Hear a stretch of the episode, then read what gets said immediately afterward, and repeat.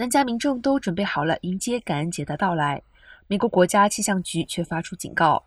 圣塔安娜焚风将于感恩节再度来袭，南加可能再度面临一波野火的危机。圣塔安娜焚风通常由内陆州，如内华达州和犹他州等地区等地的大盆地高压形成后，往东北方向持续行走，跨过山坡到洛杉矶地区。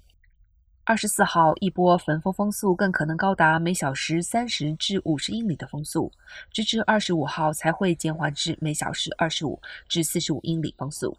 山区和山路地区，如波特牧场地区和马里布海岸，将会受到最大的影响。